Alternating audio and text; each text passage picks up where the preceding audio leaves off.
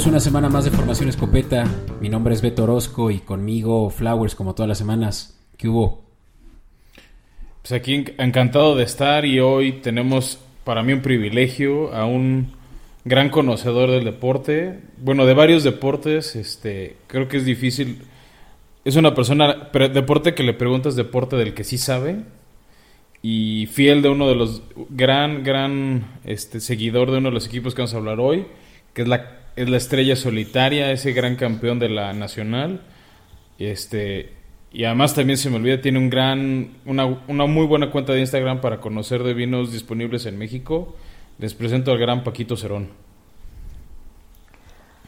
Hola, eh, Beto, Tocayo. Antes que nada, pues muchas gracias por invitarme.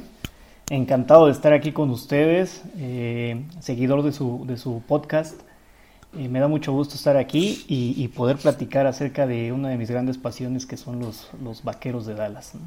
Bienvenido Paco, un gusto tenerte. Y, pues, pues, Paco, ahora sí que la primera pregunta obligada, como cualquier invitado, ¿por qué vaquero? asumo que fue por aquella gran generación de los, de los 90 que ganó ese tricampeonato, este, pero no lo quiero dar por hecho, prefiero que nos cuentes tú. Claro, eh, fíjate que mi afición por los vaqueros empieza antes incluso de que yo nazca. Y, les explico muy rápido por qué. Em, yo tengo un tío muy cercano que para mí es una especie de hermano mayor, segundo padre, y, él desde muy chico es fan de los Vaqueros de Dallas. Eh, en aquellos tiempos, eh, él es de Hidalgo, y en aquellos tiempos solamente le llegaba la señal de los Vaqueros, entonces se hizo aficionado de este equipo, eh, un muy buen equipo en esa época, y yo crecí viendo los partidos junto con mi tío. Entonces, eh, de ahí nace, de hecho, eh, todos los equipos a los que él es aficionado en el deporte americano, yo soy aficionado también por esta influencia que tuve de, su parte. Sí, crecí también con, este gran equipo de los noventas, eh, ya suena muy lejos, y es muy lejos, como aficionado de los vaqueros ya estamos hablando de, de 30 años de esa gloriosa época, eh, pero la afición ahí sigue, ¿no? Eh, una, afición muy apasionada, eh, de no perderme ningún partido de la temporada regular, los pocos a los que llegamos de, postemporada, pero sí, durante esta época de NFL mis domingos giran alrededor de, los Vaqueros de Dallas. No, excelente. nadie mejor que Ah, perdón, Fran. Sí, no, claro, esas influencias son buenas. Date, date.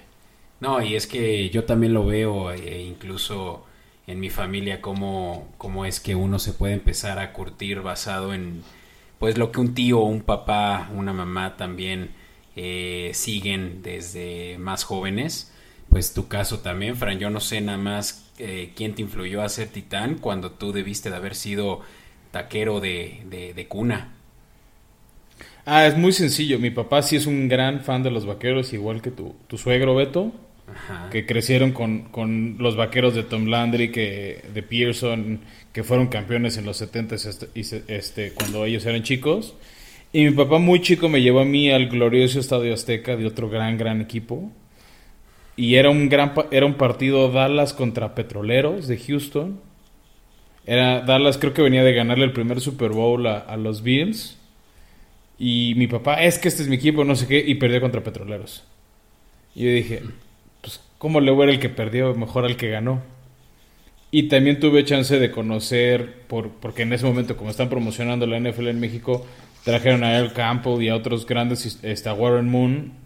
Este, y pues te o sea, son equipos que te impactan. Y en ese momento los petroleros no eran malos. Como uno o dos años después sí tuvieron una racha muy mala, hasta otra vez el 99 con Steve McNair.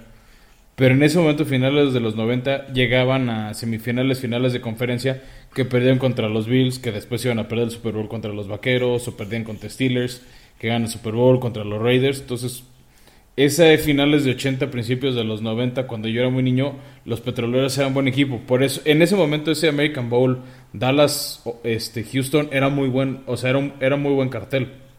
Es como si ahorita nos trajeran de pretemporada un Kansas San Francisco, un Kansas Green Bay, o sea, en papel es un, es un buen partido. Sí. Y pues ahí para mala pata de los vaqueros no los vi ganar, pero sí admito que mi segundo equipo, un equipo al que le tengo mucho cariño, que igual que pues es lo que dice Paco, puedes verlos cada domingo en México. No lo platicamos y yo fuera al aire. No necesitas gastar en un Game Pass, en un NFL Sunday Ticket, porque entre Televisa, Fox, ESPN, los horarios primetime, vas a ver a los vaqueros. O sea, es un, es un creo que es el único equipo junto con Pittsburgh de todo México que realmente jala la afición suficiente para, por más malo que pinte su partido, te lo transmitan. y para prueba lo que vimos en 2020. Sí, claro, y, creo que mm, los vaqueros eh, es, esa polarización que hay, ¿no? Eh, es una de las aficiones más grandes del país, pero también uno de los equipos que más es odiado en el país y no solo aquí, también en Estados Unidos, ¿no? Creo que tiene ese poder de, generar una animadversión importante. Afortunadamente, como bien mencionas, Tocayo, eh, uno como, como, aficionado tiene la posibilidad de ver todos los partidos. Eh, y en caso de que no lo transmitan por televisión eh, o, que no puedas verlo, pues puedes cachar la estación de radio. Entonces es, es, es, muy afortunado en ese sentido ser aficionado de, de, los vaqueros. Sí, para, para, los que no ubiquen, pues está ahí la, la, cadena de plata en radio. Realmente solo se activa en el horario del partido, no, no es una estación de radio regular. Y de hecho los dos narradores este, son exalumnos del, del CUM, ahí en la Ciudad de, de la Ciudad de México. Lo sé porque uno de ellos fue compañero de mi papá y pues así, así como tú Paco era fan desde chiquito y pues ahora tiene el privilegio que su trabajo es narrar los partidos de su equipo favorito cada domingo. Órale. Qué buen dato, ¿eh? Ese no lo conocía. O sea, ya, ya, habla como chicano, este, pero en realidad es mexa, ¿no? O sea, nació y creció, este, si mal no recuerdo, en la Jardín Balbuena me contaron, o, en las superhéroes de Padierna, o sea, es, es, de esa zona pasando la Doctores, pero pues es mexa, pero ya ya te hablo un poquito así, bienvenidos a la cadena de plata con los Dallas Cowboys, pero... Correcto. Pero es un gran narrador porque estando en radio entiendes bien la jugada. Eso sí, también le aplaudo. pues gran preámbulo para, para un episodio que seguro va a estar eh, muy bien rankeado, ya que en México definitivamente los Cowboys sí son de los favoritos. Así que pues, ¿qué les parece si nada más ponemos un paréntesis para hablar un poco sobre las noticias que acontecieron y ya luego ya nos vamos de lleno a hablar de, la estrella solitaria? Vámonos.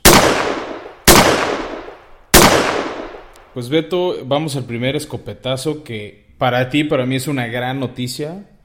Para todo fan de ese equipo puede ser algo para reírse y burlarse y hacer como Nelson. a los Colts que perdieron en un lapso de 48 horas a su coreback titular nuevo y a su centro titular, a Carson Wentz y Quentin Nelson, los dos por una lesión vieja del pie, que tienen un hueso suelto en la planta del pie que les causa mucho dolor, que los van a operar y van a perder de 5 a 12 semanas de temporada. O sea, ahora que, ellos estaban eh, prometiendo ser ya eh, contendientes para eh, primer lugar de la división. Evidentemente ahora ya las cosas cambian. Nunca voy a celebrar una lesión eh, de un jugador profesional, pero pues evidentemente... yo, celebro el, potencial fracaso de los Colts. Eso es lo que yo celebro, no la lesión. Sí, sí, sí, totalmente. Creo que es beneficioso para los rivales divisionales y también para las potencias de la americana, que ya los Colts ahora no van a ser tan competentes. Está su reemplazo eh, de apellido Eason, que ya va a ser el titular, creo que es su tercer año. Y de ahí... Segundo. Pues, bueno, no se iba a empezar su tercero. y se trajeron a Brett Hundley, que era la banca de Aaron Rodgers. Claro, pero pues igual habrá definitivamente ya un puesto ahí en la, en, eh, la titularidad de la división sur. Así que, pues, que gane el mejor, Fran. Ya, ya se está cociendo este arroz.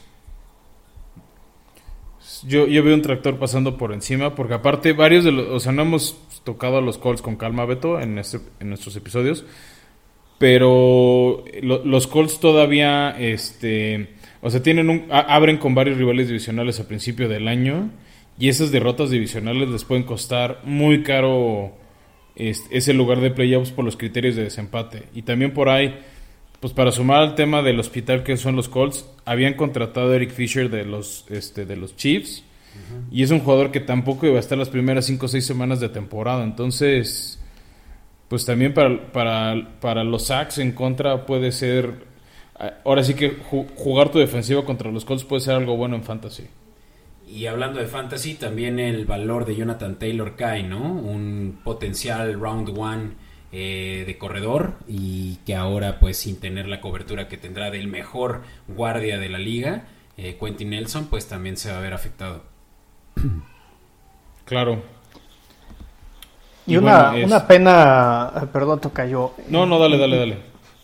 Y una pena para, para Carson Wentz, ¿no? Yo nunca he sido fan de, de Carson dada eh, las circunstancias de su anterior eh, rol en, las Águilas de Filadelfia.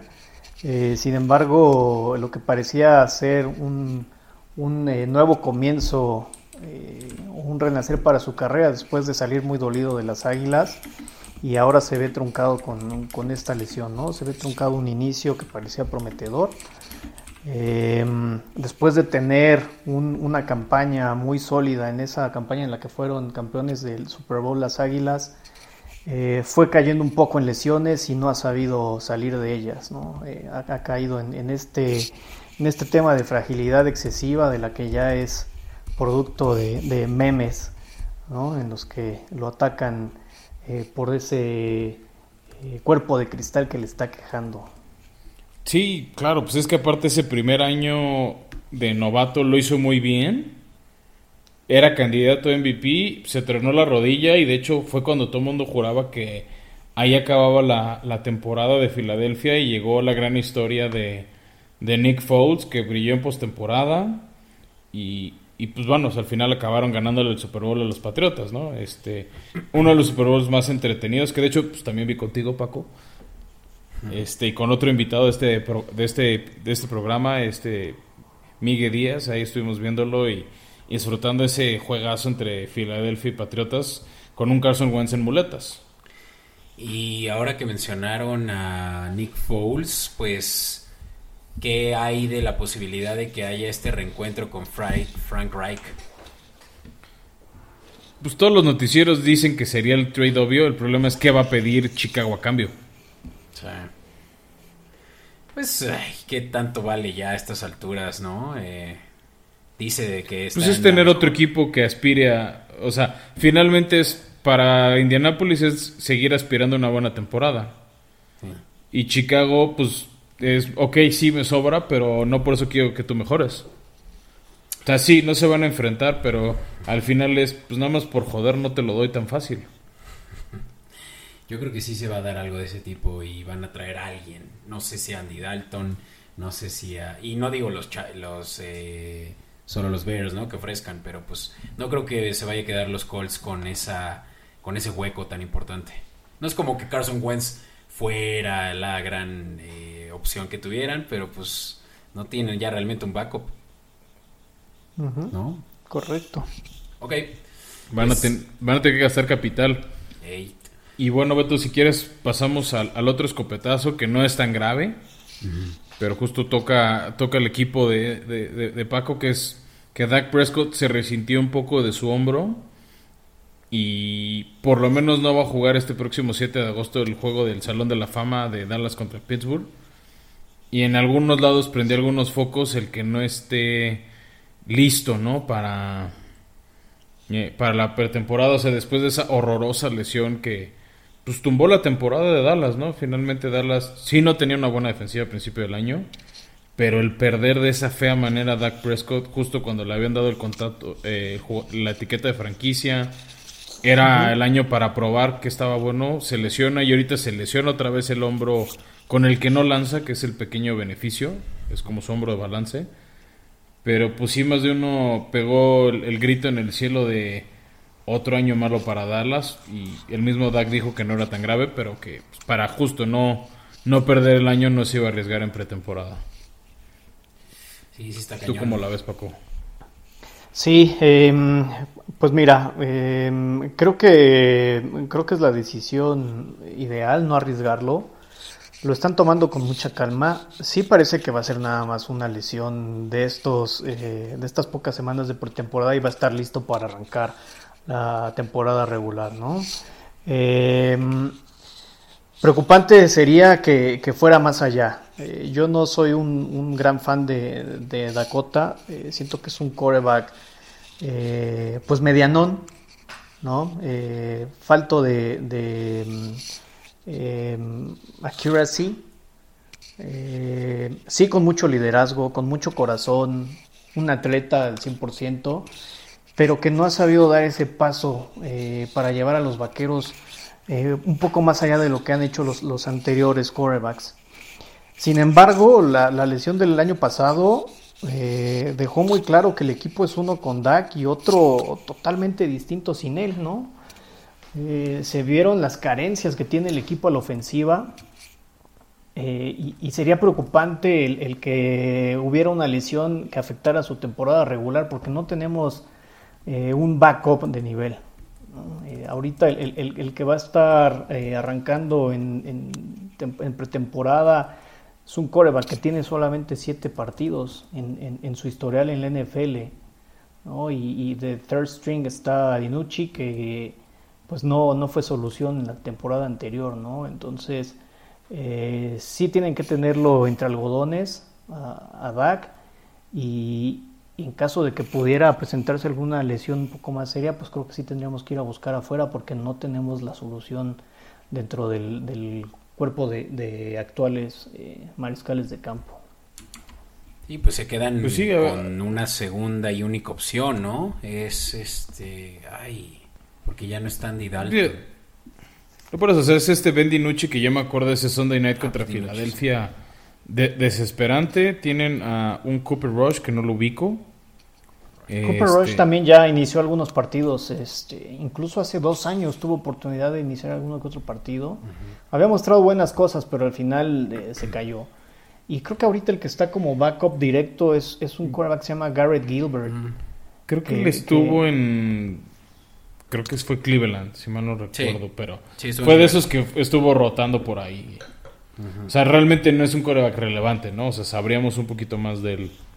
Sí, exactamente. Y ya es un hecho entonces que Dinucci se queda de titular para el juego del Hall of Fame. Que al final siento que da igual quién juegue. O sea, es para muchos jugadores es ir agarrando ritmo. Para los que medio están peleando un lugar en el roster pues sí es echarle ganas o para aspirar a equipo de prácticas. Pero varios que son titulares, o sea, como un Ezekiel Elliott, pues ya saben que no los van a correr. O sea, por eso muchos no le echan ganas. Sí, de hecho ya determinaron que va eh, van a banquear a Ben Roethlisberger. Va a empezar Mason Rudolph por, por el lado de Pittsburgh. Así que sí, va a ser un juego de backups. Sí, es darle algunos snaps a los, a los titulares y de ahí hacer rotaciones, ¿no? Para probar gente y, ver a quiénes van a ir cortando antes de, iniciar la temporada. Sí, que yo creo que Dallas donde tiene que intentar sacarle más provecho es ajustar esa defensiva. Este, pues yo, yo creo que para ir hablando de esos ajustes, pues ya mejor vamos pasando formalmente a la cobertura, Beto, y hablar de, de Dallas y uno de sus rivales divisionales. Mira, in tight coverage. Sí, ya, ya, estuvimos hablando, profundizando. Pues esta cobertura va a ser de Dallas y del fútbol team, pero pues realmente vamos a hablar más de los vaqueros, para que nos engañamos. A mi gusto son el candidato a ganar la división.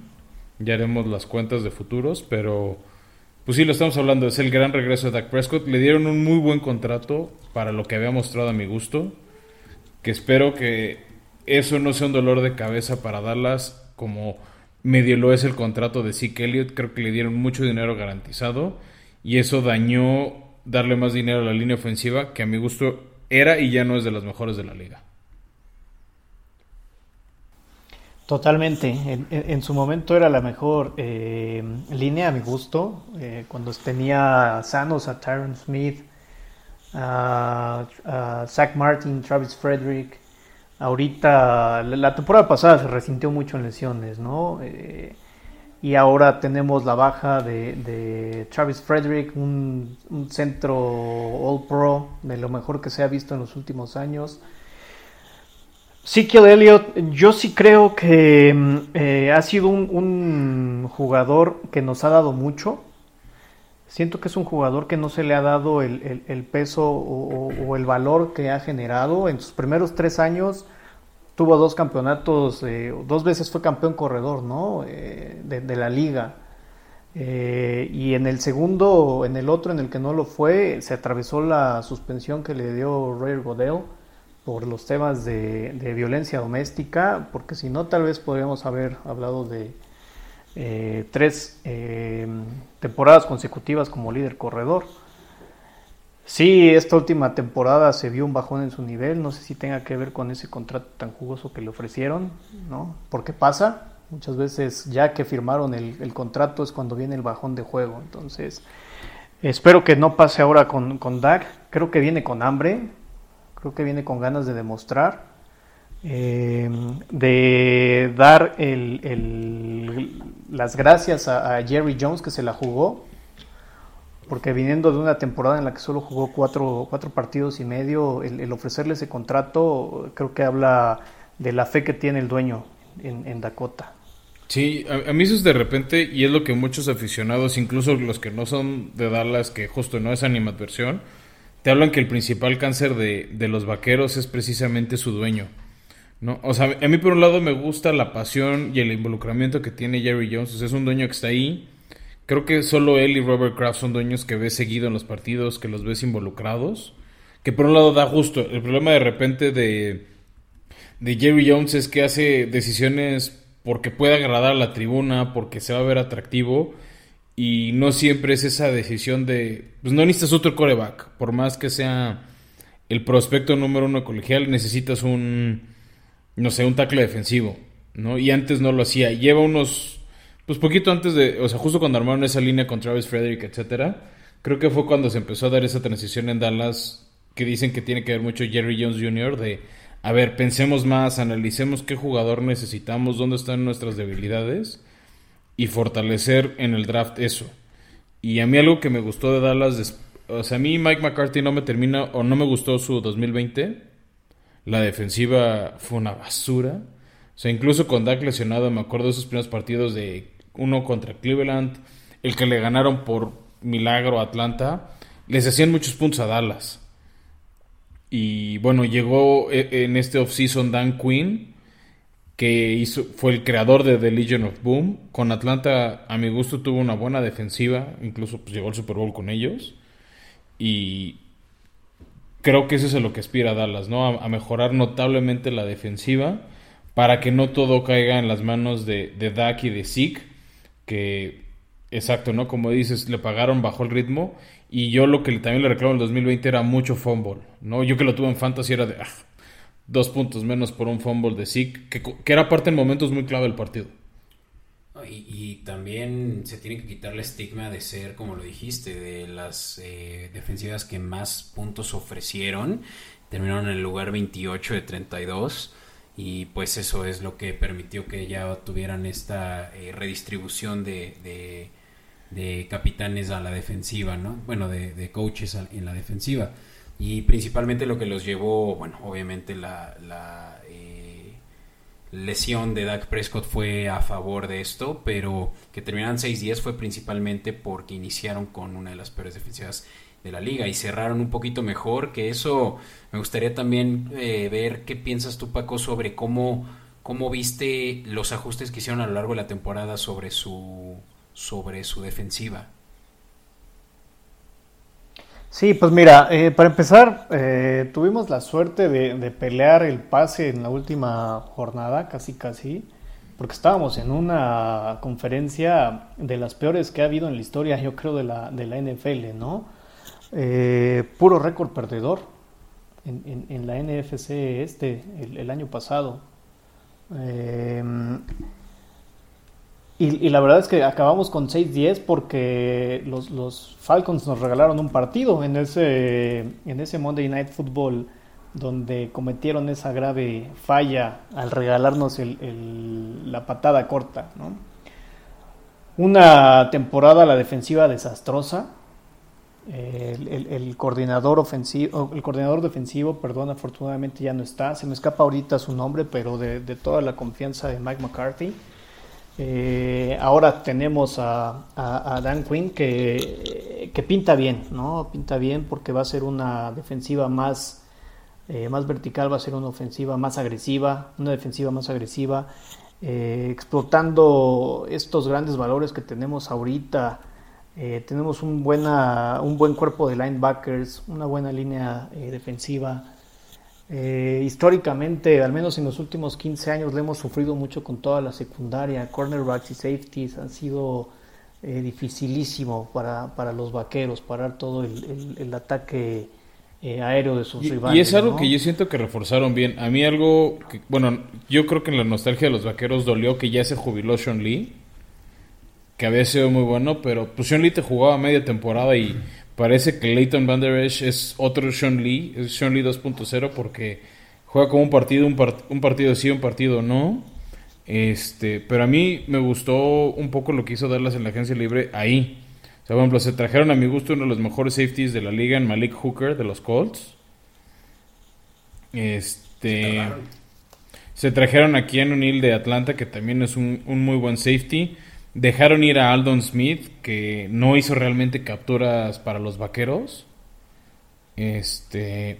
O sea, realmente no, no aportó como se esperaba. Por ahí se trajeron unos linebackers suplentes de, de Chicago para, para reforzar un poco la rotación y una de las mejores decisiones para mí de Dallas fue su primer pick de del draft cuando agarraron a linebacker. O sea, bueno, primero nos sacó de onda que cambiaron un pick con Filadelfia. O sea, ¿cómo cambias pick con un rival de división? Pero bueno, fue para tener más picks. Y me gustó que agarraran a Micah Parsons, uno de los mejores linebackers del draft. Yo creo que el mejor linebacker disponible. Este, y yo creo que es alguien que se va a notar luego, que está ahí en el campo. Sí, este, bueno, eh, con, el retiro de, de, Sean Lee, creo que sí es un tema más de romanticismo, eh, porque como bien menciona, se la pasaba lesionado, ¿no? Eh, no ejercía ese peso que, que, su veteranía debía de, tener, ¿no? En algún momento Van Der Esch y, y Jalen Smith parecía que iban a ser el mejor tándem de linebackers de la liga y creo que solo nos duró un año porque fue esa temporada novato de Leighton la que, la que deslumbraron como pareja y después las lesiones le han afectado dos temporadas consecutivas eh, con muchas lesiones, con mucho tiempo en, en, la, en, la, banca, en la lista de, de lesionados. Y, y Jalen Smith eh, parece que le ha costado cargar con, el peso de, liderazgo, el, tener que ser el hombre clave en la defensa de, los vaqueros. Eh, creo que ahora con la incorporación de, Mike Parsons va a ser, eh, va a ser, va a quitarle un poco ese peso a, a Jalen y va a ayudar a tener un cuerpo de, linebackers mucho más, mucho más sólidos. Y tienen ahí también a, otra de las selecciones de este, de este draft, que es eh, Cox, que también se habla poco de él, pero creo que va a ser un hombre importante para, los linebackers de, los vaqueros. Eh, un, linebacker eh, de los mejores de, su, de su generación en todo el tema de coberturas. A lo mejor no atacando la carrera, pero más en, en la cobertura eh, por pase, que es algo que también habíamos estado sufriendo. Eh, y, pues atrás, eh, sí, bien mencionas Malik uh, Hooker, que viene a reforzar la, secundaria como safety. También trajeron a, a Demonte uh, Casey, creo se apellida, de, los, de los Falcons. Y, a ver qué tal camina, porque sí es, es importante que la, que la defensiva carbure si queremos tener éxito esta temporada. y, yo siento que sí lo hicieron. También de Falcons se trajeron a Keanu Neal, que es un buen este safety, que de hecho pues Dan Quinn lo conoce, ¿no? O sea, viene de Atlanta, viene... Tuvo algún par de... No me acuerdo si dos o tres temporadas de Pro Bowls en los últimos 5 o 6 años. Este, y revisando rápido los picks del draft de Dallas, pues fue un linebacker, ¿no? Micah Parsons. En la segunda ronda, el esquinero Kelvin Joseph. En la tercera, un tackle defensivo, Osa y Suwa Chauncey Gosson, defensive end, otro esquinero Nation Wright, después a Jabril Cox, que también es linebacker, y en, y en, las, en la ronda 6, otra vez tackle defensivo y esquinero. Obviamente algunos de esos es tener para equipos especiales estos primeros años, para tener para ciertas jugadas o ciertos paquetes, porque no todos van a ser titulares en el primer año, como si puede ser Jabril Cox o Micah Parsons. Pero justo creo que es apostar eso, ¿no? Una defensiva más joven que pueda ser más rápida y, y te ayuda en esas coberturas este, aéreas, ¿no? Ahorita creo que no necesitas un esquinero forzosamente tan físico, pero sí rápido que incomoda al receptor y que pueda pues mantener el ritmo de los, de, los otros receptores rivales. Y la realidad es que nosotros íbamos por, por Surtain al draft y nos lo arrebataron los Broncos una selección antes, ¿no? Con la novena, nosotros teníamos la décima. Viene el cambio con, con, las Águilas, que siendo sinceros a mí me, dolió mucho y me, frustró y me enojó mucho, siendo rival directo y, siendo un, una elección muy importante, ¿no? Con Devonta. Creo que es un, jugador de mucho peso que nos va a hacer daño en los próximos años. Eh, espero que no sea el caso, pero bueno, eh, al final una buena elección Michael Parsons, el, el único trade-off que le veo que no me gustó es haberles dado esa, esa gran elección a, a, las águilas. Que yo creo que. a ver si no sale como Jackson, ¿no? Que hizo tan, tanta disrupción a la secundaria que, como lo mencionabas, Paco, eh, no le ha servido eh, a, Jerry Jones eh, las elecciones de safeties, ¿no? En los últimos años. y sí, o sea, sí. que, que cabe aclarar que Smith creo que tiene una lesión menor, pero que también podría impactar en el inicio de la temporada. Entonces, los Eagles realmente no se verán tal vez tan, eh, tan efectivos en, sus en su pase aéreo a principios de temporada por ello. Para mí la lógica de Dallas fue más bien que exacto, iban por Patrick Surtain, todo el mundo sabía que Dallas necesitaba un esquinero y yo creo que como los agarraron así como venado lampareado, no sabían bien qué hacer, cómo recomponer el camino. Y fue de, ¿sabes qué? A ver, si alguien nos hace trade, mejor pausa, vemos qué hacemos y ya este, decidamos bien. Para mí esa es como la... creo que sería la justificación. No digo que... No, ahora sí que el tiempo dirá si fue una buena o mala decisión. Pero yo creo que ese fue el pensamiento de, chin, ahora qué hacemos, espérate, time out. Y en vez de perder tiempo, compraron más tiempo haciendo el trade que al final creo que Filadelfia no iba por nadie defensivo. Y sinceramente creo que Dallas tiene ahorita uno de los mejores cuerpos de receptores de toda la liga. Y de todos modos iban a ir por ese receptor y nada más ganaron un pick más y ganaron tiempo. ¿No? O sea, yo creo que Dallas con CD Lamb, Amari Cooper, este, tienen receptor 1 y 2 o 2 y 1 como los quieran acomodar muy buenos.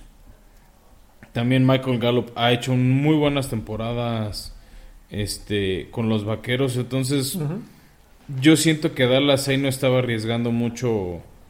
Este, o sea, era un receptor que de todas maneras no, iba, no iban a elegir. Sí, pero si lo hubiera podido llevar eh, posterior a, a, Filadelfia ya fue Cowboys directamente. Sí, nada más cambiaron un lugar. o ah, sea, lo que Dallas compró fue, tiempo. Y un pick de Filadelfia por hacer ese trade. Entonces, siento que, o sea, yo, yo creo que lo que duele más de Vaqueros, como dijo Paco, fue dárselo a un rival de división. No, tan, no el hecho, o sea, no, no, tanto el lugar, o sea, no fue como ese pick cuando cambió Chicago con San Francisco para agarrar a la basura esta de Trubisky, que fue subirse del 3 al 2 y darle como 18 picks por subir un lugar. O sea, Filadelfia también como que vendió barato ese cambio de lugar, o sea, ese cambio y y pues ya Dallas lo que compró fue tiempo, ¿no? Pero creo que al final, si en algún momento vemos a Micah Parsons hacer un par de tacleadas clave contra Filadelfia, van a decir, ok, ahí está el pago. Ya. Algo que quería también platicar haciendo dive deep sobre todas estas deficiencias que la defensiva de los Cowboys han tenido a lo largo de los años.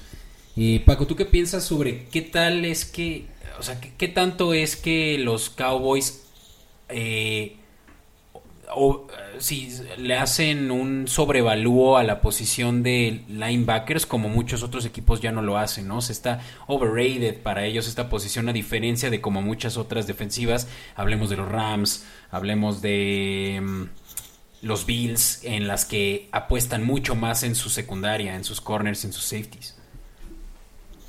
Sí, eh, y creo que es un tema que, ya tenemos muchos años con eso, ¿no? Em, desafortunadamente eh, hemos tenido muy malas elecciones en, la secundaria. Sí le damos mucho peso al, cuerpo de linebackers y siendo sincero yo soy un aficionado que a mí me encantan los linebackers. Entonces a mí sí me gusta tener un buen linebacker en, mi equipo. Desafortunadamente hemos tenido las lesiones de, de Leighton, de Sean Lee. Eh, yo creo que el último gran linebacker que tuvimos y que se lo debemos a, a Bill Parcells de Marcus Ware. Es un jugadorazo. Un, fuera, un fuera de serie. Y, me dio gusto verlo campeón, aunque no fuera con, mi equipo, porque es un jugador que merecía ser eh, campeón de un Super Bowl. Em, tenemos ahí, yo creo que una, no, no, no, sé a qué se deba, pero tenemos muy mala suerte seleccionando, eh, seleccionando jugadores en la secundaria. Eh, porque hemos tenido, vamos, desde Roy Williams, no sé si se acuerdan de Roy Williams en, como safety, un, safety muy duro, de mucho, de mucho, de mucha pegada, pero cero efectividad en, coberturas. Eh, Terrence Williams, Chidovia Wusi que se acaba de ir a los Bengals, eh, selecciones altas en, en, el draft y que, y que no dieron el, resultado esperado. ¿no? Ahí los que, yo tengo no los retienen. Jordan Howard, por ejemplo. Ahí yo tengo la duda de si, si en Dallas pasa como en otros equipos grandes del mundo, o sea, como los Yankees en béisbol, Real Madrid, Barcelona, de que la presión te come. O sea, siempre dicen que Dallas tienes el foco encima. De hecho, ahorita está por salir Hard Knocks y va a ser otra vez de Dallas. Entonces, pues lo digo, ¿no? También pasa en otro grande fútbol con la América. El jersey le pesa a ciertos jugadores y no sé, ahorita que se ha hablado mucho el tema por las Olimpiadas con lo de Simone Biles o de Djokovic, el, tema mental, no sé si pues tenga que ser algo también a considerar en sus evaluaciones previo al draft Dallas, de ver qué jugadores pueden con la presión, ¿no? Porque creo que no cualquiera está, está hecho para un equipo grande como es Dallas, o por lo menos un equipo tan mediático de que te van a preguntar todo, te van a cuestionar todo. En cuanto llegas, no solo a Dallas, en general a Texas, eres endiosado porque eres un Dallas Cowboy. O sea, hay jugadores que a la fecha caminan y aunque seas el, el long snapper para las patadas de despeje, te identifica la gente y, reciben otro trato. O sea, tú caminas en las zonas de Dallas, de Arlington, etcétera, y Fort Worth, y ser cowboy es es estar un nivel arriba del, del, resto de los mortales. Y no sé si para algunos jugadores defensivos... Yo pensaría... Yo pensaría que sí hacen un, un assessment de ese estilo, Tocayo. Eh, siendo la franquicia número uno del deporte mundial, eh, me sorprendería si no hicieran algo así, ¿no? Sin embargo, de, del assessment que pudieran hacer a la realidad, pues pueden ser dos cosas totalmente distintas. Y, y, nada más para terminar el, de responder la, pregunta de Beto, creo que creo que no, sí le damos un peso muy fuerte a los linebackers, pero también se le ha dado a la secundaria y, no ha respondido, ¿no? Porque sí hemos tenido selecciones de draft altas, pero, pero no, no logramos eh, no logramos dar ese paso de ser una secundaria de primer nivel. Y, es muy frustrante, muy, muy frustrante como, como aficionado, porque año tras año es lo que más nos falla. Eh, es, es este, ver, ver cómo explota esa debilidad los equipos contrarios. La que tengo más ahorita en cuenta es Trevon Diggs, ¿no? El hermano de Stefan. Primer año y pues nada, no lo hizo nada bien. ¿No? Tuvo. Sí. Sí, que yo siento que. Una difícil temporada. Sí, que yo siento que de repente los jugadores defensivos no destacan tan rápido en su primer año. O sea, en lo que agarran el ritmo de la NFL, que el sistema defensivo de colegial es un poquito diferente al del profesional. Entonces creo que no les cuesta generar ese impacto inmediato que es más fácil en ofensivos. O sea, salvo que sean un Chase Young, que ahorita llegaremos al Washington Football Team, que están en la línea defensiva, les cuesta más agarrar ritmo. Muchas veces los esquineros en su primer año son de equipos especiales, son regresadores de patada, porque justo los están quemando y no agarran rápido. Que a mi gusto también es un desperdicio, porque un esquinero también te importa su velocidad. Y está probado, conforme pasa la edad, pierden esa velocidad. Entonces yo no sé cómo va a ser tan fácil que un esquinero, le, justo el hermano de Dix, le, le mantenga el ritmo a su hermano Stephon, a uno del Beckham Jr., un T. Higgins, un AJ Brown, a un, mismo Julio, ¿no? O sea, creo que ahorita solo les da para alcanzar a Larry Fitzgerald porque ya está cerca de los 40 años. Sí. Oigan, y para cerrar con los Cowboys, eh, una pregunta que todo fanático del fantasy tiene que saber. Eh, Paco, ¿Ezequiel Elliott sigue siendo un RB1 como lo fue en sus primeras temporadas, al cual deberíamos de considerar en la primera ronda de fantasy? Tal vez no. Tal vez en esta etapa de su carrera ya, ya no es ese jugador explosivo. Se está hablando mucho de que, de que esta temporada está llegando mucho más ligero Em, con más preparación que en años anteriores. Eh, yo espero que sea así, se le está viendo un poquito más de compromiso, pero sí creo que sus, sus mejores años, y, duele mucho decirlo porque este apenas va a ser su, su, quinto año, sexto año en, la liga, ¿no? Todavía debería de, tener mucho más que dar. Em, también pesa eh, las bajas que tuvo en la línea ofensiva el año pasado. La línea ofensiva de los vaqueros es una si está Tyron Smith, si está Zach Martin ahí, eh, otra totalmente si, si, están lesionados. Entonces yo creo que ya no es la, elección eh, para un fantasy, ¿no? Estamos hablando que tiene tan solo en su división está Sacón, ¿no? Que ver cómo regresa. Viene también de una temporada de lesión, sí, una lesión fuerte. Pero, pero sí creo que ahorita sacó, está a un nivel, eh, o, al menos dejó, a previo a su, legión, a su lesión, dejó un nivel bárbaro. No, pues ahí está, para todos los que ya lo tenían en la mira. la verdad es que ha tenido una... Sí. Si quieres un talento de Dallas de primera ronda de, de Fantasy, a Mary Cooper o CD Lamb. Sí, ya pensé que ibas a decir Tony Pollard y yo así de... No, no. No, tranquilo, tranquilo. Pero no, y sabes que también por ahí, no, se habla tanto, pero por años fue un dolor de cabeza de Dallas, sobre todo los años de Romo, el tema de pateador. Va por su segundo año Greg del ex Sullerline y creo que es uno de... O sea, es algo que no, no hablamos tanto y es clave. O sea, Dallas, me acuerdo mucho ese primer partido de postemporada de Romo contra Seattle, que no le tuvo confianza. No, He oído las dos versiones de que no le tuvo confianza al pateador, que creo que en ese momento era gramática. La otra versión es que le mandaron mal el centro y por eso tuvo que correr o intentar lanzarla. Pero Dallas, eh, a principio, de, o sea, entre como 2005-2015, varios partidos clave los perdían por la patada. ¿No? De intentos fallados o que no llegaba o algo. Y yo creo que eso es algo que también reforzaron desde 2020 y este año va a pagar dividendos.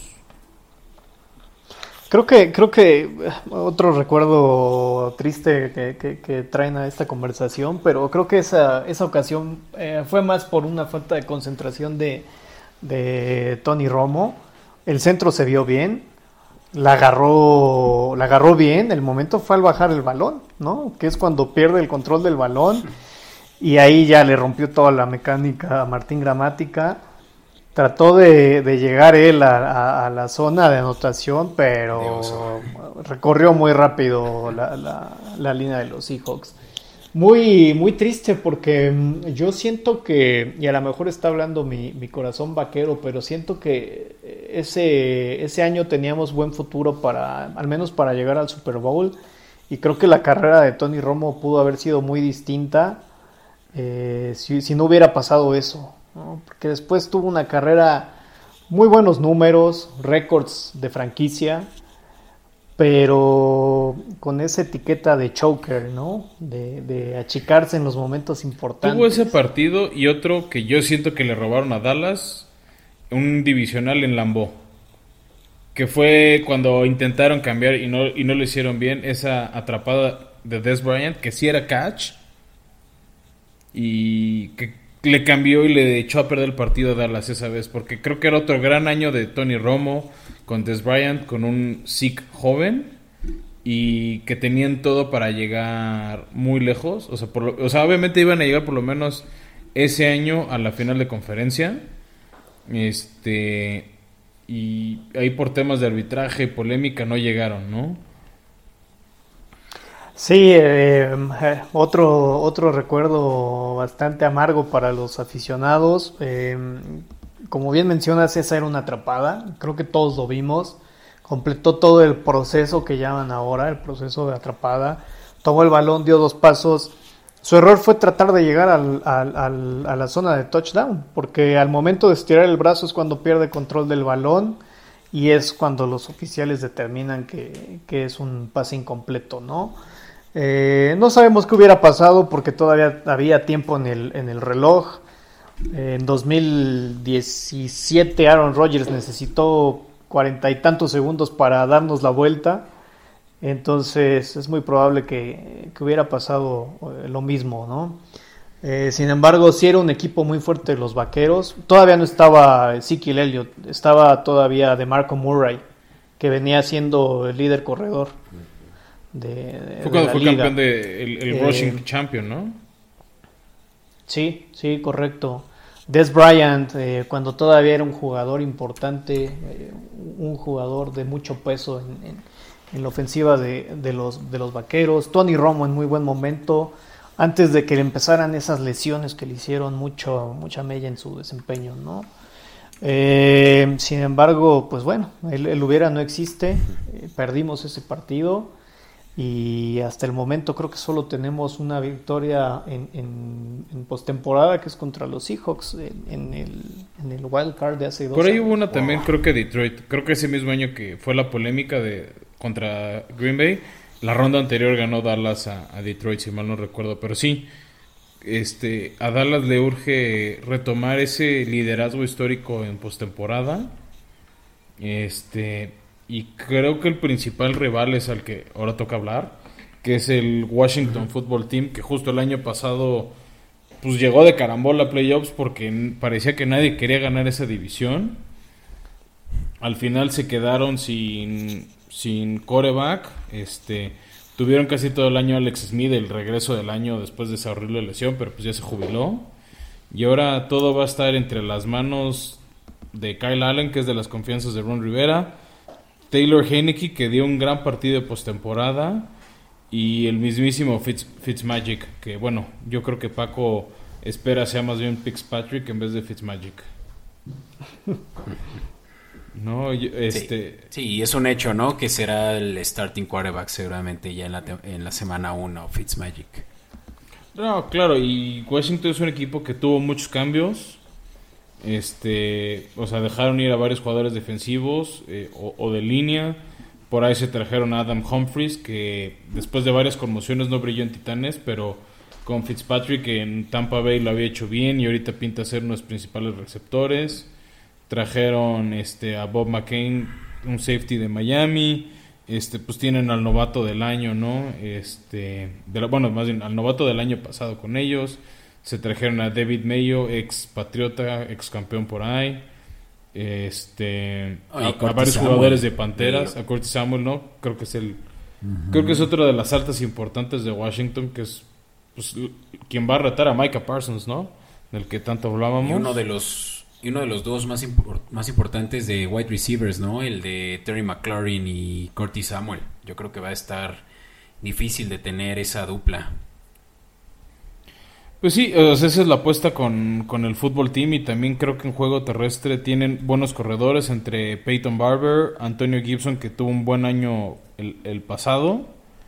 Este, creo que ahí está la apuesta ofensiva de, de, Washington, pero yo creo que la clave es en esa defensiva que el año pasado lo hizo muy bien. De hecho, creo que el partido que más sufrió en postemporada Tampa Bay fue precisamente contra Washington y contra esa defensiva liderada por Chase Young y pues la verdad muy bien organizada por, por Ron Rivera, su head coach, que ahorita lo que más ha criticado a ese equipo es la falta de vacunación. Que donde haya un estornudo de COVID en ese equipo, creo que la mitad del equipo va a estar fuera porque no están vacunados. Sí, ya lo platicábamos, lo severa que puede ser la liga para sancionar a los equipos que no tengan los eh, protocolos mínimos de vacunación cubiertos. Y, lo decías, que una de las mejores defensivas en papel, eh, Jonathan Allen en el interior de la línea y en el exterior Montez Sweat y Chase Young. Híjole, con las deficiencias que ahora hay en la línea ofensiva de Dallas y el eh, Dakota Prescott de papel que, tenemos, eh, me refiero a, pues sí que es de vidrio, pues está peligroso que lo estén atacando tanto, ¿no?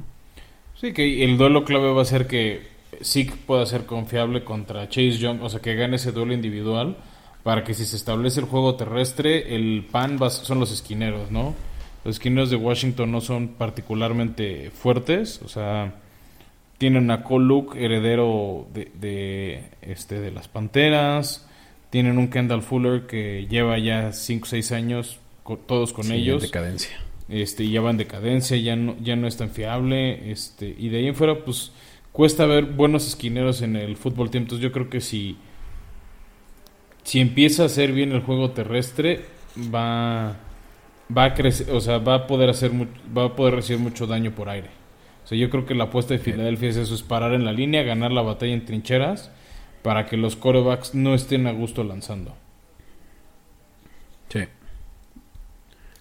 Sí, de acuerdo. Eh, creo que esa es la, la, clave el, para los vaqueros, vamos, el, ataque terrestre. Eh, de otra forma la veo muy, muy difícil, ¿no? Este, y creo que sí, Chase Young es un es un gran talento que nos va a hacer pasar las las eh, las de Caín o las de Abel, no me acuerdo cómo va el dicho, en, en esos dos duelos que tenemos directos, ¿no? Sí. Sí, que pues eh, digo, no sé qué más quieras decir, Fran, sobre el fútbol team, pero pues también ahorita que hablábamos de cómo se van a estar viendo estos la cara, pues también lo podremos ya mencionar en la siguiente sección. Pero un closing thought que tengas del fútbol team. Yo creo que ellos y Dallas son los que van a estar peleando la, la división. De hecho, leyendo reportes, gigantes están peleando entre ellos. O sea, Daniel Jones se agarró a golpes con jugadores suyos porque no salían bien los pases. Entonces, pues yo creo que aquí va a estar la pelea de la división y pues si juega Ryan Fitzmagic, pues sí va a estar más peleada. Si juega Pixpatrick, este, creo que ahí está el pan y puede ser un aliciente para esta joven defensiva de los vaqueros, ¿no? O sea, un... Porque creo que una de esas derrotas que también caló gacho a los vaqueros fue, fue el famoso juego de, de acción de gracias, cuando creo que se inclinó la balanza a favor de, de Washington, por, por, por ese criterio de desempate habiéndole ganado a Dallas en Dallas. ¿no? Pero bueno, si quieres, evaluemos bien el calendario de los vaqueros que, creo que es uno de esos equipos que puede aspirar al doble dígito en victorias. Ah, pues vamos para allá, Fran. Va. Y bueno, pues, ¿qué nos tienes? Aquí, aquí tengo listo la, para hacer la dinámica, ¿no? Obviamente me van diciendo si, si es ganado, derrota o qué, o qué onda. Este, pues obviamente empecemos con, con los vaqueros, que pues abren muy, muy difícil la temporada. Eh, visitando al campeón Tom Brady en su estadio, ¿no? Van, van como ese chivo expiatorio para, para el campeón. Y este creo que va a ser una victoria y no sé cuándo fue la última vez que el, el campeón perdió en el juego inaugural. Tus Patriotas contra ¿Ah, Kansas City. ¿Contra Kansas? ¿Cuándo fue eso? No me acuerdo si fue después de ganar el 53 contra...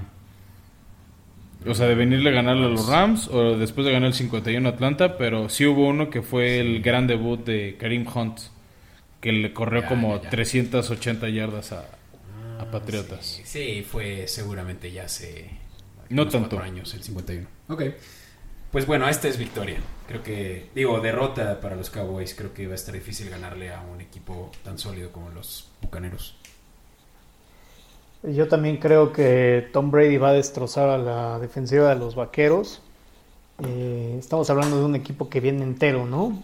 De, ganar el Super Bowl, repite, y, no veo ahí manera de que podamos eh, poner siquiera competencia. Eh, la parte rescatable es que creo que todo el mundo está esperando la derrota para los vaqueros, entonces va a ser, va a ser una oportunidad para ver cómo está el equipo, eh, ver cómo está la defensiva en caras a la temporada, sin, sin la presión de dar el resultado en esta jornada inicial. De acuerdo.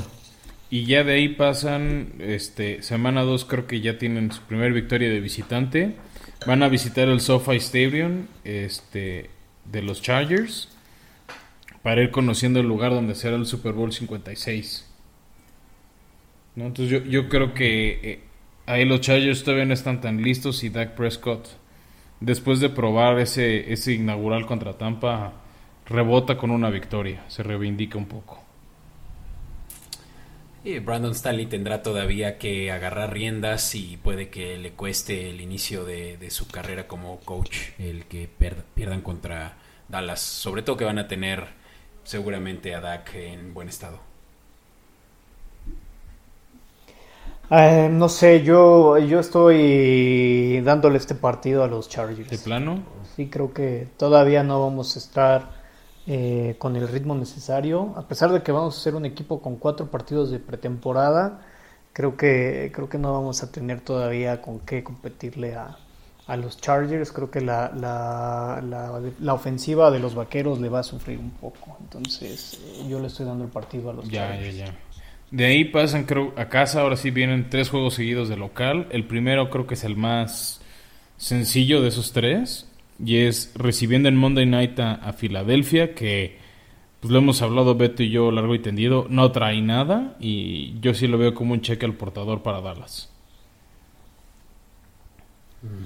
Sí, correcto. Eh, creo que es un equipo en, en, reestructura, ¿no? A todos los niveles. Entonces, esto sí se lo estoy dando a los vaqueros eh, y de hecho creo que creo que todo el que se, se enfrente eh, contra estas águilas de Filadelfia, eh, al, menos en la división, creo que le va, va, a sacar el juego. A menos de que Jalen Hort saque, sea la sorpresa, ¿no? Pero, Pero ¿a quién le va a lanzar el balón? O sea, justo hablamos de las bondades de la ofensiva de Dallas. Yo creo que ahí la clave va a ser justo eso, que la, la ofensiva de Filadelfia no va a estar mucho tiempo en el campo. Sí. Sí, creo que Jalen Hurts, a, pesar de las buenas cosas que se le vieron al final de la temporada, todavía no tiene ese peso para poder explotar la, secundaria de los vaqueros. Yo por eso se lo, doy a, se lo doy a los vaqueros. Sí, yo también. Va. Luego, la siguiente semana van a recibir a las Panteras de, Carolina, de Sam Darnold, que no van a tener a Curtis Samuel. Este, yo no veo ah, que sea muy peligroso y todavía carburando este a Carolina en este partido. Yo, yo creo que Dallas no es infinitamente superior, pero sí creo que es mejor equipo que, Carolina. Y más de local. Mm. Este puede ser sorpresivo, igual por lo que platicábamos de lo bien coacheados que están las Panteras. Eh, y, yo creo que me voy por una sorpresiva victoria de las Panteras. Yo este partido se lo doy a los vaqueros. Creo que al final va a ser un, duelo de, mariscales. Entonces aquí creo que ya Dak va a estar eh, con más ritmo. Va a saber explotar más sus armas. Entonces, eh, vaqueros. Perfecto. De ahí pasamos a... reciben a los gigantes de Nueva York. Que hasta este momento, principios de agosto, sigue sin entrenarse con Barkley y yo esperaría que para ese partido tenga algo más de ritmo y pues, lo veo muy apretado porque además es el partido que Gigante sí se crece. O sea, pueden tener un año de 1-15, 1-16, pero jugar en, en el Cowboy Stadium algo los crece para por lo menos mejorar su nivel de juego. Y el año de contrato de, Danny Dimes, ¿no? es todo nada para él. Yo creo que van a tener que que esperar mucho de él y él aquí tendría eh, de primera mano y, y, pues con un rival como lo es Cowboys, pues sí ganarles o, perder probablemente la oportunidad del starting job. Pues yo creo que va a ser nada. Todo nada. Yo creo que aquí va a pasar mucho por el juego terrestre. Si, si Ezekiel Elliott sabe eh, encontrar los espacios y, explotar las carencias de la defensiva terrestre de los gigantes, creo que podría, podría inclinarse al, lado de los vaqueros. Entonces yo se lo voy a dar a, a los Cowboys. yo también, y nada más porque si Dak juega completamente sano, pues es un mejor coreback que Daniel Jones. Sí, definitivamente. Totalmente. De ahí les toca una visita difícil en Foxboro. Van a visitar a, no sé si a los, a, los Patriotas de Cam o a los Patriotas de Mike Jones, que vendrían de, esa dolorosa derrota de Tom Brady y, Tampa Bay. Y yo creo que aquí podría rebotar Patriotas y, y Bill Belichick ha super quebrado tanto a Mike McCarthy como a Dan Quinn. Entonces creo que lleva mano el tema de coacheo. Ah, pero como lo dijiste al principio, si es Mac Jones porque lo ha hecho muy mal a principios de temporada Cam Newton, yo creo que puede toparse con un reto mayor, ¿no? Una novatada de este tipo sí sería a favor de, de, Dallas. Eh, mira que es mi equipo, pero estoy escéptico con un juego en el que aunque sea en casa, eh, va a depender 100% de un coreback que hoy por hoy es un misterio. Ya. Totalmente de, acuerdo con, con, Beto. Creo que para estas alturas Mac Jones ya va a ser el, el coreback titular de este equipo. Eh, y le va, a, le va a pesar la, inexperiencia. Entonces creo que después de arrancar 0 y 2, los vaqueros eh, consiguen su cuarta victoria al hilo antes de irse al descanso. Exacto, ¿no? Que viene el descanso en la semana 7, creo que es un descanso temprano. No, bueno, a, mí no, yo no soy fan de esos descansos este, tan tempranos en el año, o sea, veintitantos de octubre, pero bueno, es lo que les tocó y regresan para ir a visitar este, a los vikingos en Minnesota para el Sunday Night. Un partido que me gusta más Dallas por, por el equipo en conjunto que es este, a, Dalvin Cook y Kirk Cousins en, Minnesota. Es que tú lo dijiste, Dalvin Cook. Pues el año pasado Dallas les ganó, este ¿eh? O sea, el año pasado Dallas fue y ganó en Minnesota. Y creo que justo era el regreso de Andy Dalton que ni siquiera estaba al 100. Yo por eso le tengo fe en este partido a los vaqueros. Yo creo que este va a ser el juego en el que Micah Parsons va a demostrar si sí tiene el potencial de ser un linebacker del tipo que se espera, ¿no? Para, para perseguir a ese cohete que es Davin Cook. Eh, sí, eh, creo que mm, otra vez coincido contigo, eh, Beto. Creo que los siete de la caja van aquí a demostrar hablando de los tres linebackers, vamos a jugar con, una, con un esquema 4-3. Layton, Micah Parsons y Jalen Smith eh, en, los linebackers tienen que cerrar ahí eh, los espacios. Y una línea eh, defensiva que si bien tiene la baja de Terrence Crawford que se retiró, pues con, con DeMarcus Lawrence y Randy Gregory en los, en los extremos, deben de ser capaces de contener a los vikingos y es victoria para los vaqueros. Perfecto, de ahí Dallas va a ir a recibir a los Broncos y empezamos contigo, Paco. Eh, aquí para los Broncos también voy con los Vaqueros.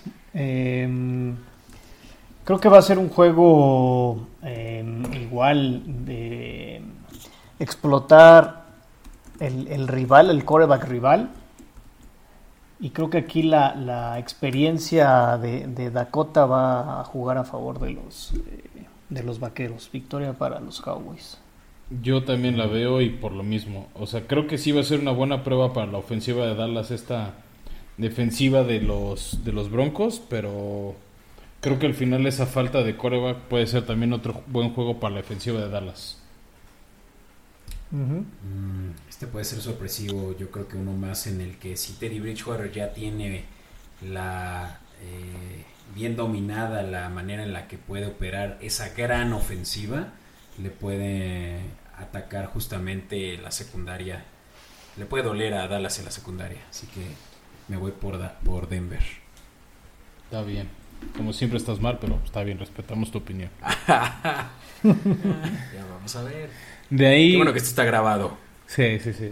De ahí van contra un rival raro, que es, o sea, porque Beto dice que van a jugar muy bien, yo sigo teniendo muchas dudas porque están en reconstrucción, que son los Falcons de Atlanta que vuelven a visitar el Cowboy Stadium después de ese horroroso error del año pasado en el onside kick. Sí, un, partido que mm, en, su momento el año pasado daba esperanza a los aficionados de los Vaqueros. Eh, lo ganamos por un regalo eh, bastante eh, ridículo por parte del equipo de, los Falcons. sin embargo, este año creo que su, su defensa está en peores condiciones. Eh, por lo cual creo que los vaqueros se llevan la victoria. y, la revancha de Dan Quinn se conoce a pies y cabeza. Claro.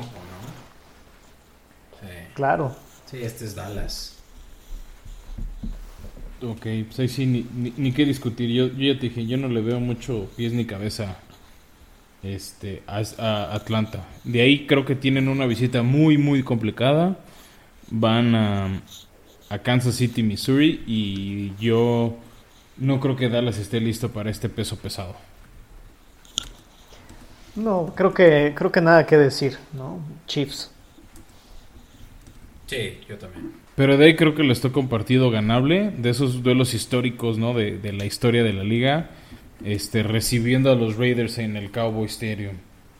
¿no? Son de esos, de esos equipos que brillaron mucho en los 70s, 80s y casualmente nunca se encontraron en un Super Bowl. Pero yo creo que McCarthy es mejor coach que Gruden hoy por hoy.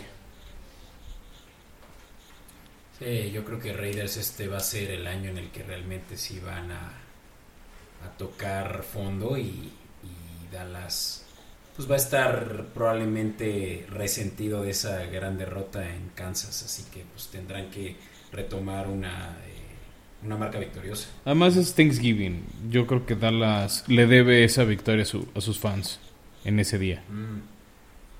Ya. Eh, tienes razón. Eh, Thanksgiving. Eh, yo también creo que los vaqueros se lo llevan. Creo que ahorita a estas alturas los vaqueros van a hacer mucha pieza para los Raiders. Y, una alegría, ¿no? En, Thanksgiving que, que, bastante nos hace falta. Sí, de ahí pasamos a un partido para mí es de esos partidos trampa porque no sé bien qué va a pasar cuando visitan a Nueva Orleans este, de James Winston. O sea, y digo trampa porque no sabemos bien qué esperar de estos Santos de Nueva Orleans. O sea, igual y sí resulta que son un equipo muy bueno o, o igual y son un equipo basura y les van a pasar por encima. Sigo sin saber bien qué vamos a esperar de este, de este equipo de, de los Santos. Acuérdate, el año pasado eran los eh, Santos de Alvin Camara, o sea, depender de un jugador, eh, no creo que les vaya a salir de nuevo y, no creo que sea el año de los Santos. Sí, de acuerdo. Creo que creo que los Santos eh, van, van a tener una temporada difícil y, esto pues va a jugar a favor de, eh, los vaqueros que, se llevan esta, esta victoria. Perfecto. De ahí van a recibir al... No, van a visitar, perdón, a Washington, el primero de, los dos juegos contra ellos. Em, ya pleno diciembre. Y aquí no sé si por el factor clima este sigan el fútbol team. Creo que es de esas es de esos partidos que Dallas pierde, pero puede ser una importante llamada de atención y a corregir errores. Yo eh, estoy, estoy de acuerdo con lo que mencionabas hace unos minutos, Yo Creo que la división va a estar entre, entre Washington Football Team y, los Cowboys. Y yo aquí les estoy dando eh, a cada uno el, juego de local. ¿no? Entonces, en esta ocasión creo que lo va a ganar Washington. ¿Tu sí, Yo creo lo mismo. Creo lo mismo. Sí, es, sí es el momento en el que van a probablemente solo tener la ventaja de, de, localía y, y, pues la motivación de quedar en primer lugar de su división.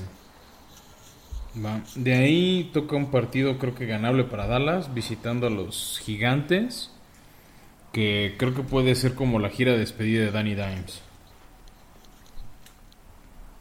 Sí.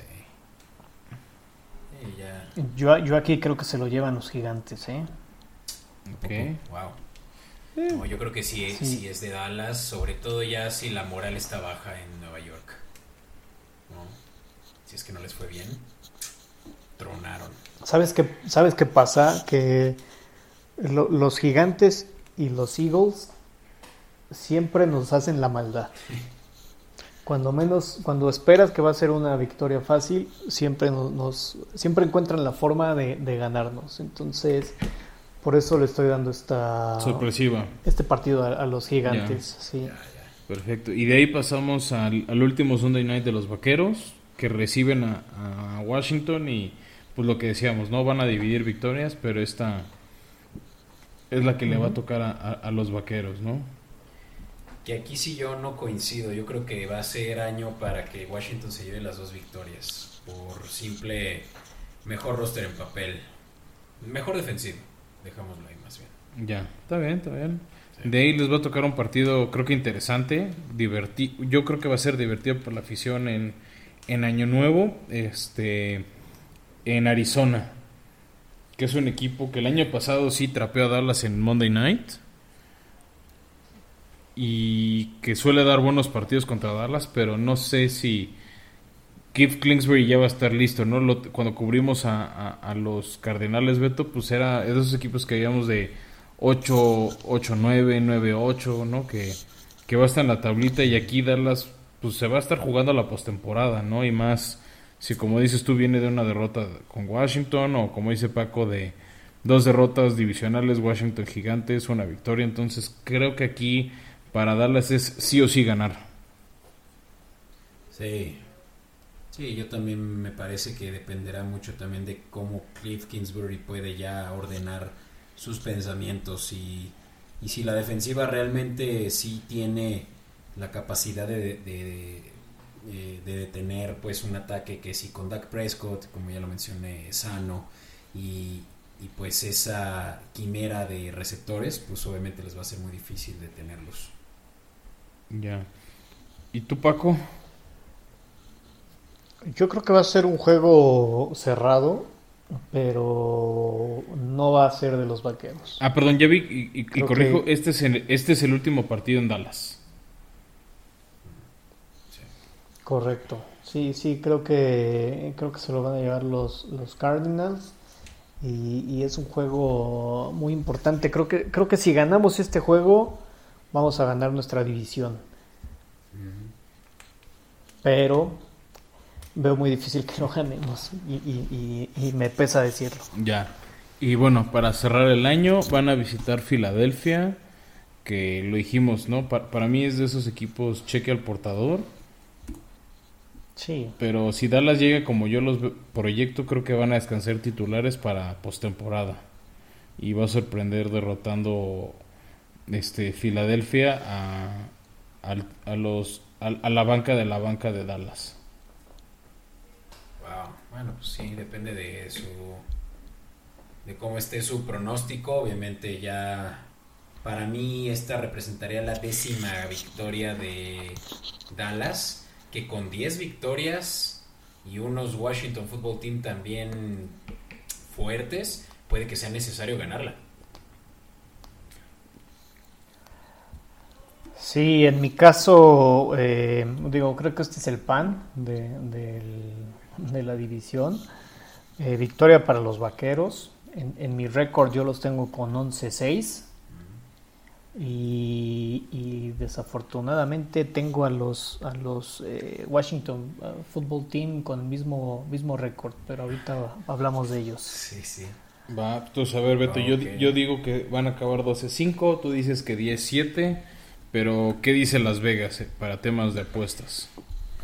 Dice que la línea está en 9, así que todos nos quedamos cortos más bien eh, por arriba, ¿no? Y, está al over a menos 140 el momio y a, al under a más 115. Así que más bien tiende, perdón, si no tendería a ser 9.5, ¿no? Así que Pues ahí está, 100 pesitos, 100 pesitos a, que Dallas supera las nueve victorias, creo que sí, sí son obtenibles.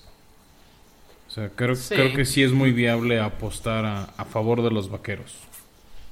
No paga, no paga tan bien. No estaba listo para mencionarlo y me voy a remitir rapidísimo al primer juego de Dallas contra Bucaneros, que creo que sí es una buena apuesta si tienen por ahí la ligera sospecha de que algo puede salir mal para Bucaneros. Está la línea más 230, perdón, la línea está a más 6 y el momio a más 230. Es muy buena apuesta si es que son fanáticos eh, de poner en riesgo su dinero. Perfecto, Beto. y bueno, si quieres, pues pasemos rápido al fútbol team. Ya medio Si quieres, yo lo barro de volada. Pero a ver, ¿Cómo ves? Va, va, va. Dale, dale. Ah, a ver, pues mira. un momento nada más que me estaba emocionando con esto de las líneas. Aquí está. El primer juego del Washington Football Team es versus los Chargers y este en casa de Washington. Yo creo que sí abren ganando. Ok, pues yo digo que... Yo también creo. Yo digo que también abren ganando. Eh, por el simple hecho de que, bueno, Chargers tiene reestructura de, coaches, ¿no? Eh, luego es un rival divisional también en casa, los gigantes. Que también creo que con Danny Dimes no, no trae tanto gigantes. Coincido, sí. Washington va a empezar fuerte hasta que tienen que visitar ah perdón Paco y bueno eh, vi que asentías así que di por hecho lo mismo que nosotros eh, luego van a visitar van hasta Buffalo y ese va a ser sí el, el pan no digo el pan para Bills sí yo yo correcto yo, yo yo creo que Bills también se lleva no sé si una fácil victoria pero sí una victoria sí sí sí sobre todo por ser casa no y bueno, de, ahí vuelan a Atlanta. Y bueno, pues este es un juego principalmente ofensiva de Falcons versus defensiva de Washington, ¿no? Va a estar bueno. Sí, que creo que se llevan los Falcons. Perdón, este, los eh, Washington Football Team. Sí, yo también creo que el fútbol. Qué difícil es decirles los Washington Football Team. Es horrible. Yo creo que eso va a cambiar muy pronto. ¿eh? Ya dijeron que para el 2022 iba a haber nombre, nada más como que creo que quieren cubrirse que no haya ningún problema, ninguna queja de esta generación de mazapán que todo les ofende. Entonces están cuidando bien el nombre para que no haya problemas. Va, pues yo, híjole, este para mí es difícil, eh, pero creo que sí es veteranía de Ron Rivera la que va a ganarle a, al Arthur Smith de Atlanta. De ahí es de nuevo jugar en casa contra los Santos. Yo creo que aquí nos vamos a quedar todos con cara de qué pedo, cómo le hizo Nueva Orleans para ganar. Sí. Son de esos partidos que no vamos a tener una explicación lógica, pero pero lo va a ganar Nueva Orleans. O sea, James Winston va a hacer ese partido raro que sí gana. Y Calvin Camara va a correr muchas yardas y va a ser la figura del fantasy de ese fin de semana me convenciste.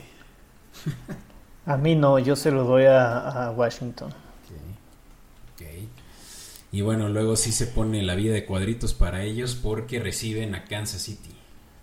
Derrota. Mismo caso de los vaqueros, ¿no? Creo que no hay, mucho que... decir por qué, por qué va a ganar Kansas. Que, va a ser un buen juego, la verdad, de la, defensiva de Washington sí le va a demostrar a Kansas eh, el reto. Pero sí, es derrota, inevitablemente. Y de ahí viene también un juegazo y este es en eh, Lambo contra los Packers. No. Ahí creo que creo que depende mucho de cómo vaya a estar Aaron Rodgers, ¿no? En, esta temporada, eh, una temporada rara para este equipo de los Packers. Eh, yo se lo doy a Washington. Wow, esa sí sorpresa. o sea, no recuerdo hace dos semanas qué dije, pero no sé, algo me dice que, que Rogers no va, no va a traer el, mismo, sí, la misma potencia de juego que el año pasado. Pero yo aquí veo el duelo entre el corredor Aaron Jones contra Chase Young en la defensiva y me voy, y más en Lambeau. mm. me voy más por ahí, por lo que pueda hacer Green Bay con el niño con barba. Va. Luego viajan y es back to back. Está raro este schedule de Washington porque juegan dos fuera, dos en casa, dos fuera, dos en casa. Y ahora es en Denver. Que aquí yo creo que esta defensiva va a ser más, más importante, la defensiva de, de Washington contra cualquiera que sea el coreback de Denver, que esa defensiva de Denver contra Fitzpatrick y, ese tándem de McLaurin y Gibson. Yo se lo doy al fútbol, al, fútbol team. Yo lo dije, los Broncos van a ser mi dark horse este año, además de los Falcons, y van a sorprender, así como sorprendieron contra Dallas y ganan. Yo también creo que lo va a ganar eh, Broncos. Este, este sí se lo doy a ellos. Va. Después es un, Bueno, viene su semana de descanso, empezando enero, digo, noviembre. ¿Y a dónde van, Beto? Es otro juego difícil y reciben a los Bucaneros. Que yo creo que le repiten la vacuna que les dieron en enero, ¿eh? Le toca la segunda dosis al fútbol team. Sí, que igual creo que puede ser un juego en el que Fitzpatrick lanza para 400 yardas, ¿no? Algo así loquísimo. Y bueno, nadie sabe cómo puede, qué puede pasar si Fitzpatrick sorprende, pero bueno, creo que Tampa es la opción segura. Sí, creo que yo también voy por Tampa. Creo que van a sumar su segunda derrota consecutiva a los Washington Football Team.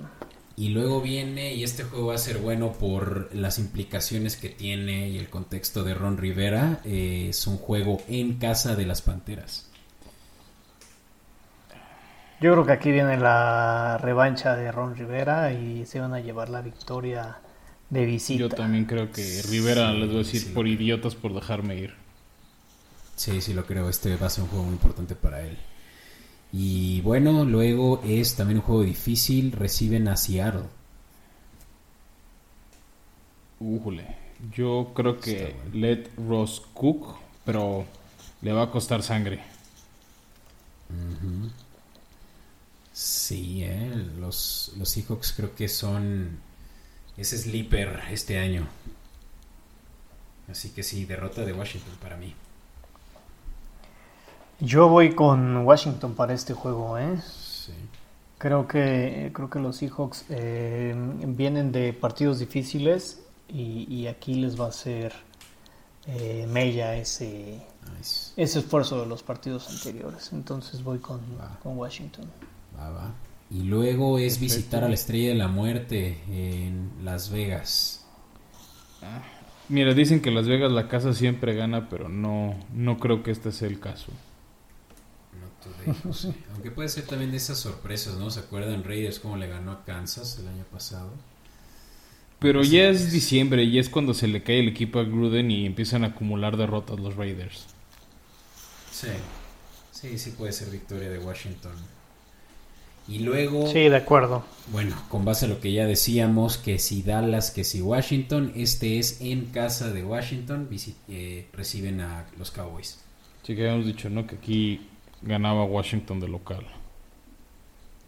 Correcto. Después es visitar a las, a las Águilas en Filadelfia. Mm, no, que creo que también habíamos mencionado, ¿no? Que era un, pan para, para los divisionales. Para la división, entonces victoria para Washington. También lo creo. Y luego es ahora visitar eh, Dallas. Ustedes dijeron que ganaban los Cowboys. Yo decía que Washington. Así es. Y con ello, wow, varias victorias consecutivas según lo que yo eh, estoy prediciendo. Y luego es Eagles, pero ahora en casa. Otra victoria sencillita para, para el fútbol team. Aunque bueno, como lo platicaba Paco hace rato, ¿no? Estas son de las sorpresas porque son juegos divisionales y de una u otra forma logran también regarla a los Eagles porque puede que ahorita ya estén determinando quién tiene el primer pick del draft y sorpresa lo gana, ¿no? No, es Filadelfia. Yo en línea con mi tocayo creo que lo gana Washington. Te creo en el siguiente partido. Y creo que lo gana y creo que lo gana fácil. Sí, sí, sí puede ser. Y aparte son locales. Cambio. cambio de opinión. Ok. Y cierran el año visitando en el MetLife Stadium a los Giants. Mira, aquí es donde te podría comprar esa derrota rara divisional. Yo también creo que aquí lo pierden. Nada más por joder, ¿no? Los Giants siempre hacen eso. Al final de la temporada nada más. Sí. Nada más por... Pues va, me voy con eso también. Pero yo creo que aquí justo el fútbol team quiere llevar a Fitzpatrick a su primer partido de playoffs y lo van a ganar. ¿Creen que este es el último año de Fitzpatrick? ¿Que se retire? Depende si se lesiona o no. Creo que ya con él no se sabe. O sea, por la edad está sí ya en la orillita, o sea, tiene 38 años, va a cumplir 39 durante la temporada. Este, pero yo creo que si, si no se lesiona, va a aguantarnos un año más. Si se lesiona y le cuesta la rehabilitación, yo creo que podría decir bye. Pero, tío, sobre todo si se da lo que esta marca que yo proyecto de 10-7 para el fútbol team, yo creo que van a llegar a un juego de comodín y, le, y va a ser el primer partido de playoffs después de 18, 17 temporadas de Fitzpatrick en playoffs. Wow. Me gustaría ver eso, ¿eh? Porque sí, yo también los veo con 17 y pues es un potencial comodín ese, ¿no? Yo aquí em, también los tengo con 11-6, igual que Dallas. Y, en mi caso se vuelve un escenario de desempate muy raro porque los dos acaban con el mismo récord. Duelos divisionales tienen igual el mismo récord, cuatro ganados, dos perdidos. Oh. Enfrentamientos de rivales em, en común. Mismo récord, 5-3. Y se tendrían que ir hasta el siguiente criterio de desempate, que ya es eh, rivales de conferencia. Rivales de conferencia. Y, ahí es donde yo le doy mano a Ahí los... Eh, pues no. Es que yo, yo lo... yo como lo veo... En mi récord yo tengo a, a Washington con récord de 5-1 y a Cowboys con récord de 4-2. Ya, eh, ahí lo que veo rudo para el fútbol team es ese calendario de campeón divisional, ¿no? O sea, enfrentarse a Seattle, a Green Bay, va a estar rudo. Cuando Dallas, este, creo que le tocó un poquito más leve, ¿no? O sea, como un, un, Cardinals o, un Minnesota. De hecho, ahí creo que los dos les fue bien ahorrándose los Rams. Y pues de, de todos modos a los dos les tocan equipos rudos como, como Santos o como Tampa Bay. Sí, de hecho, yo, yo tengo a los, a los vaqueros perdiendo ese juego contra los Cardinals y es lo que los deja fuera de, la siguiente ronda. O, puede ser lo que mande a Dallas al comodín en vez de. O sea, a jugar como comodín que en vez de campeón divisional, ¿no? Sí, justo. Y, y, por eso mencionaba cuando repasábamos el calendario de los vaqueros que este iba a ser el, el juego decisivo clave para los vaqueros. Mira, no, qué bien les vendría jugar en localía, sin duda porque si no van a tener que estar probablemente yendo contra un eh, contra unos bucaneros, contra unos Rams y bueno, ya ni te cuento en playoffs cómo se pondría eso. Claro. Ok, y pues la línea para ver qué tan qué tan abusados estamos está en 8.5. Está muy eh, generosa para apostarle al over. Sí, el over está a menos 115 y el under a menos 105. Así que, pues sí, tiende a, a 8. Y no lo sé, yo creo que esta es una a la que no me aventaría. ¿Al over? A ninguna. O sea, hablo de, de que puede ser muy volátil lo que un equipo, aunque tenga una gran defensiva, eh, dependa de Fitzpatrick, que pues sabemos que es... Sí, la, inconstancia, la, inconstancia es parte de su nombre, pero creo que este, si algo tiene, o, sea, pero al final no, van a quedar 8, ¿no? O sea, finalmente es una temporada de 7 juegos, entonces o vas a quedar arriba o abajo del 8. No creo que haya un empate en el calendario de Washington. Entonces, de o sea, se ve tan parejo que justo menos 105, menos 115, pero pues tío, yo creo que siempre la apuestas al over. La apuestas a la confianza y mira, si, si falla Fitzmagic, está Heineke que pues dio un buen partido, ¿no? O sea, esa, ese pequeño espacio de muestra que tenemos de él jugando contra la defensiva de campeonato de Tampa, lo hizo muy bien. Pues ahí está. Eso es eh, la división sur. ¿Y qué digo sur? Siempre me estoy confundiendo. Este. Pero. Este. Es la este. Y. La única división que ¿eh? todos sus equipos han ganado al menos un Super Bowl. ¿eh? Eso sí es. Eso es algo que le cala a todas las demás divisiones. Porque ninguna otra división de americano nacional tiene a todos los equipos con al menos un Super Bowl ganado. Sí. Lo más cercano es el otro este que los Bills ahí son el tache. Sí. Que por eso es que es una división tan polémica, tan. Eh, sí, eh, tan famosa. Y bueno, pues. Se va a poner buena. Yo creo que va a ser ya el, el resurgence de, la de lo que fue la pasada, ¿no? Que sí estuvo atroz lo que vimos.